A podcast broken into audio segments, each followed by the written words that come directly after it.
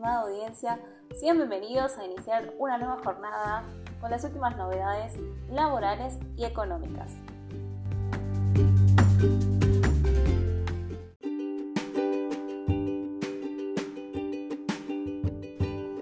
Silvina Batakis regresó desde Washington en medio de rumores de cambios en el gabinete.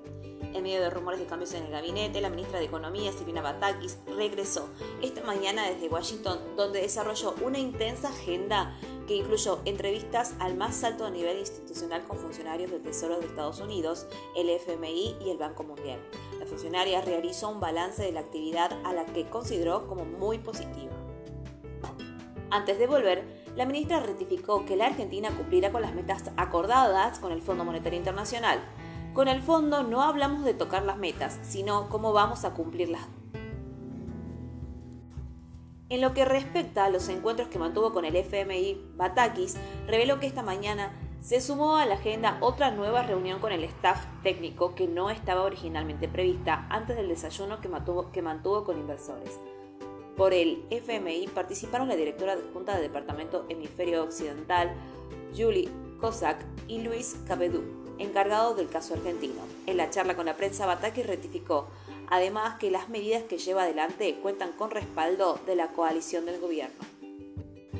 Luego de mantener contacto con la prensa, Batakis y la viceministra Karina Angeletti partieron hacia el aeropuerto para emprender el regreso a la Argentina, escoltadas por el embajador argentino en Washington, Jorge Argüello.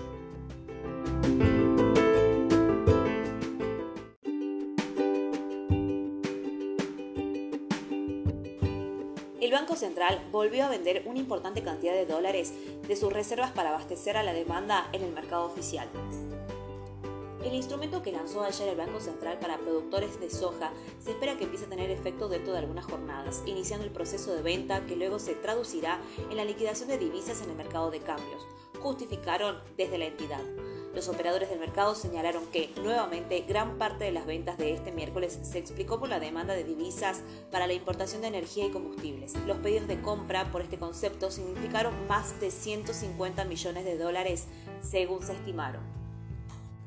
Los más de mil millones de dólares en ventas netas en lo que va del mes contrastan con los 900 millones que había comprado durante el mismo periodo del año pasado. Además, con solo dos ruedas por delante para finalizar el mes, se mantiene como en julio en el peor resultado de las últimas dos décadas.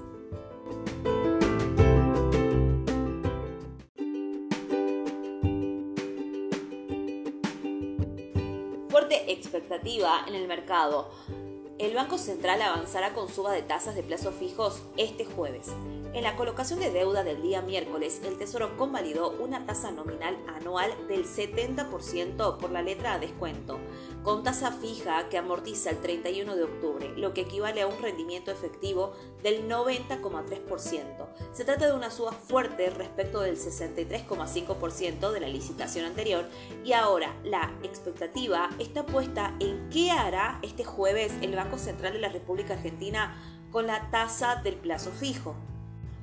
Todo parece indicar que avanzará con una suba fuerte este jueves y no esperaría a que se conociera el dato de inflación de julio para avanzar con ese sentido esta vez. Y es que con la nueva estrategia de tasas del Banco Central que comenzó a aplicar un corredor de conformado por las tasas de las letras del Tesoro de corto plazo, la de política monetaria y la de pases a un día. Recordemos que la Liquid de 28 días hoy ofrece una tasa del 52% y una, y una TEA del 66,5%, mientras que la TNA de pases a un día es de 40,5% y la TEA es del 49,9%, por lo que con una tasa de corto plazo del Tesoro del 70%, el alza de rendimiento aplicada por el Tesoro deja amplio margen al central para subir fuertemente los márgenes.